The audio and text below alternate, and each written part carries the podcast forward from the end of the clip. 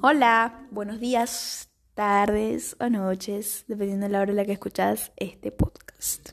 Somos alumnas de cuarto año y a continuación vamos a empezar a debatir y a hablar un poco sobre lo que fue la vida de Max Weber, eh, considerado también un padre de la sociología. Es la primera vez que estamos haciendo un podcast y la verdad que estamos muy nerviosas, pero espero que salga muy bien, que sea entretenido y que eh, podamos informar un poco sobre la vida de este sociólogo.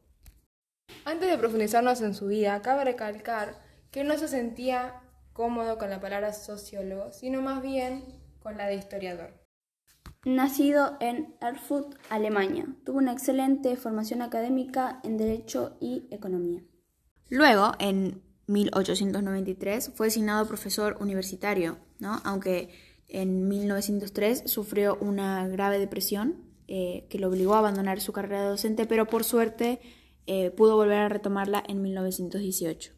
Al venir de una familia adinerada, tuvo los recursos económicos necesarios para viajar mucho y dedicarse a la investigación. Claro, su producción académica también fue muy amplia. Eh, Weber era un hombre de una vasta cultura y una brillante inteligencia. También fue uno de los pensadores más lúcidos de la modernidad creando así la ideología de que el cambio social es igual de relevante que las condiciones económicas. A Max eh, Weber también le interesaba también lo que era el cambio social, ¿no? El significado que las acciones eh, tienen para las personas que las realizan. ¿El por qué hacían esto? Claro, cómo, qué era lo que las influenciaba para llegar a hacer estas acciones, si eran ellos mismos o si era un factor externo.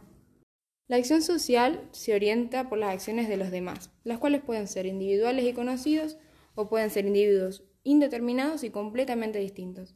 Por ejemplo, la plata. Vos adquirís la plata y sabes que en un futuro alguien te la va a aceptar, que es un medio de cambio, ¿no? Aunque no toda clase de acción es social, ya que la conducta íntima es acción social solo cuando está orientada por las acciones de otros. También hay que tener en cuenta que no toda clase de contacto entre, entre individuos, entre los hombres, tiene carácter social, ¿no? Sino una acción con sentido propio eh, dirigida a la acción de otros. Por ejemplo, un choque de dos ciclistas es un suceso, es un simple suceso de igual carácter que un fenómeno natural. En cambio, aparecería ya una acción social en el intento de evitar el encuentro.